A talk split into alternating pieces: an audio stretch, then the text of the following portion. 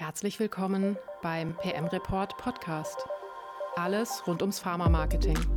In kleinen, feinen Portionen können Sie Wissenswertes und Praktisches für Ihren Arbeitsalltag mitnehmen. Kompakt und unterhaltsam fürs Produktmanagement und Pharma-Marketing. Weitere Themen finden Sie auch auf unserer Website pm-report.de. Schön, dass Sie bei uns sind. Herzlich willkommen beim PM Report Podcast und zu unserer Omnichannel Marketing Reihe mit Uwe Spitzmüller, dem Omnichannel Experten bei Spirit Link. Letztes Mal haben wir einen ganz wichtigen Punkt besprochen und zwar die integrierte Kommunikation. Jetzt wollen wir aber nochmal, auch ein Lieblingswort von Uwe, die Kommunikation noch wirksamer machen und zwar durch Segmentierung und Targeting. Hallo liebe Uwe, schön, dass du wieder da bist und uns nun genau erklärst, wie wir Kommunikationsprofis werden. Hallo Hanna, sehr gern. Warum sind denn Segmentierung und Targeting wichtig? Neben der mentalen Verfügbarkeit ist das oh, ja mein Lieblingsthema, Gott. Segmentierung ah, okay. und Targeting. Schön, ähm. dass wir dein Lieblingsthema hier besprechen. Wunderbar. ja. Warum sind Segmentierung und Targeting wichtig? Hm, wenn man sich mal vor Augen führen mag, Marketing versucht ja immer eine Verhaltensänderung in irgendeiner Form zu erwirken. Also ganz plakativ. Heute verschreibst du Präparat A, morgen bitte Präparat B. Und das funktioniert ja letzten Endes nur, wenn der Zielperson der Kommunikation der Nutzen dieser Verhaltensänderung verständlich gemacht werden kann. Also ich mhm. muss verstehen, warum ich mein Verhalten ändern soll. Mhm. Ich brauche einen persönlichen Anreiz. Mhm. Und im besten Fall löst ein Angebot ein Problem, ja, bietet zum Beispiel die Antwort auf eine lang unbeantwortete Frage oder besitzt in irgendeiner Form einen nicht von der Hand zu weisenden Vorteil, mhm. der sehr, sehr stark ist. Dabei ist es dann aber aus Kommunikationssicht schon wieder vermessen zu glauben, dass wir mit so einer One-Size-Fits-All-Kommunikation das Verhalten von Zielgruppenangehörigen nachhaltig ändern können. Mhm. Also das geht nicht, das funktioniert nicht. Kann ich mit der Gießkanne über alle Menschen gießen und erwarten, dass jeder sein Verhalten ändert. Warum ist es so? Naja, die Bedürfnisse und die Welten, in denen sich die Zielgruppenangehörigen bewegen, die sind halt einfach zu unterschiedlich. Mhm. Jeder hat andere Präferenzen, andere Vorstellungen, die nicht miteinander kompatibel sind oder verglichen werden können. Und wenn wir es jetzt schaffen, so eine Gesamtzielgruppe anhand von, von Merkmalen zu Teilmengen zu unterteilen und dann diesen Teilmengen wirklich ein bedarfsgerechtes Angebot machen, dann steigt die Wahrscheinlichkeit einfach sehr, dass eine Verhaltensänderung auch tatsächlich stattfindet.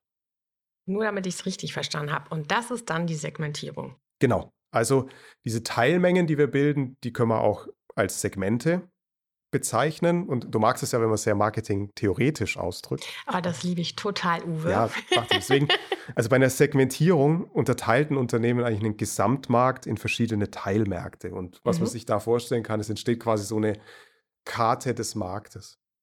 Es findet eine Kartierung statt. Und die Marktsegmentierung, die ist schon ein ganz, ganz zentraler Bestandteil des Marketings und die darf eigentlich auch wirklich in keiner Strategie fehlen. Das ist ein Standard-Handwerkszeug. Weil was daraus letzten Endes ja resultiert, ist, dass durch diese Segmentierung die Möglichkeit besteht, wirklich Ordnung in einen ganz heterogenen, differenzierten Markt zu bringen. Wir ordnen viel. Mhm. Und das mögen wir. Das ist gut. Das schafft okay. Klarheit. Also Segmentierung heißt einfach den Markt unterteilen, in homogene Gruppen aufteilen und ähm, dabei Verbindungen zu suchen. Das heißt, in einer Teilmenge verbinden die Mitglieder der Teilmenge immer bestimmte Eigenschaften. Jetzt wird es fast mathematisch. Ja, so weit würde ich jetzt noch nicht gehen, aber wenn wir über diese Merkmale sprechen, dann, dann können wir uns da ja vorstellen, Teilmenge kann entweder aufgrund von demografischen Merkmalen mhm. gebildet mhm. werden, also sowas wie eine Unterteilung in Alter, Bildungsstand, Einkommen.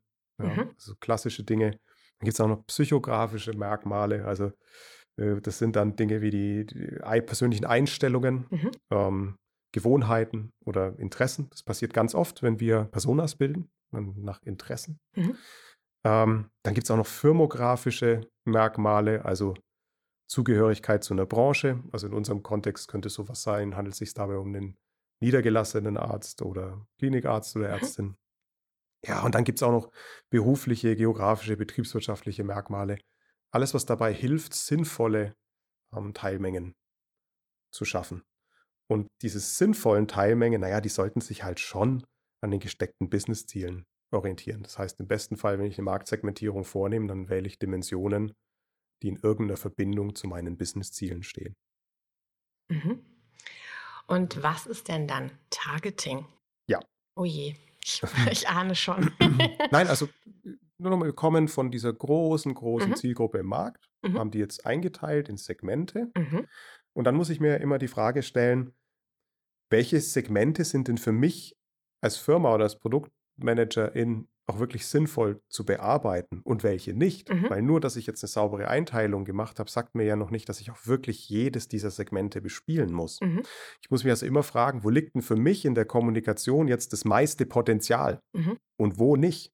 Und eine zentrale andere Frage ist, wo möchte ich für die Kommunikation meine Energie und damit auch immer irgendwie mein Budget ähm, Mhm. einsetzen und wo nicht? Und Okay. diese Fragen sind ganz zentral, weil Zeit und Geld sind in der Regel endlich. Also ich kann mich nicht um alles kümmern, ich muss mich fokussieren. Mhm. Das heißt, die Auswahl dieser relevanten Segmente, die erfolgt immer so im Hinblick auf die zu erwartende Profitabilität und ähm, hinsichtlich der Businessziele.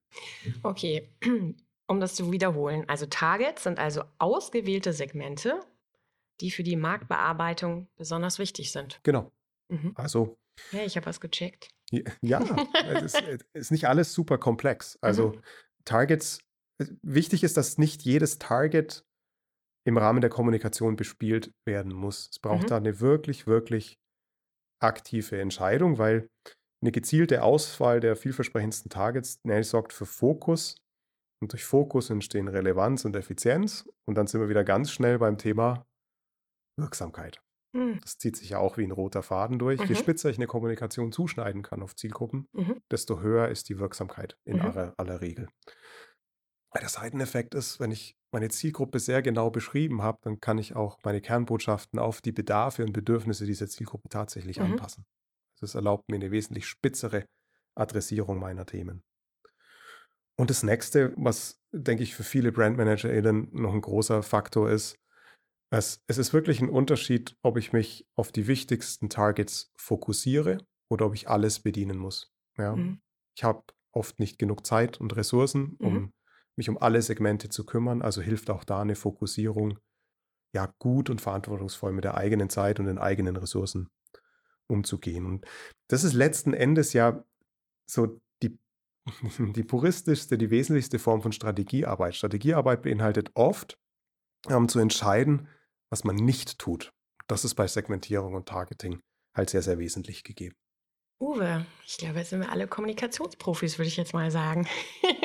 Vielen Dank für diese gute Einordnung dieser zwei Bereiche. Nächstes Mal geht es um die Kommunikation, Effektivität und Customer Journeys. Das wird super. Meinst du?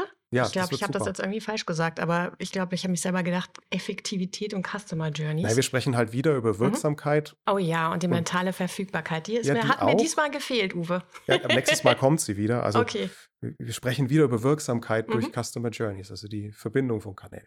okay. Vielen Dank für deine Zeit, Uwe. Vielen Gerne. Dank, dass Sie zugehört haben und bis zur nächsten Folge.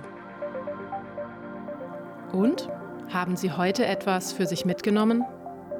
Das würde uns freuen. Wir hören uns in der nächsten Folge wieder. Im PM Report Podcast. Alles rund ums Pharma-Marketing.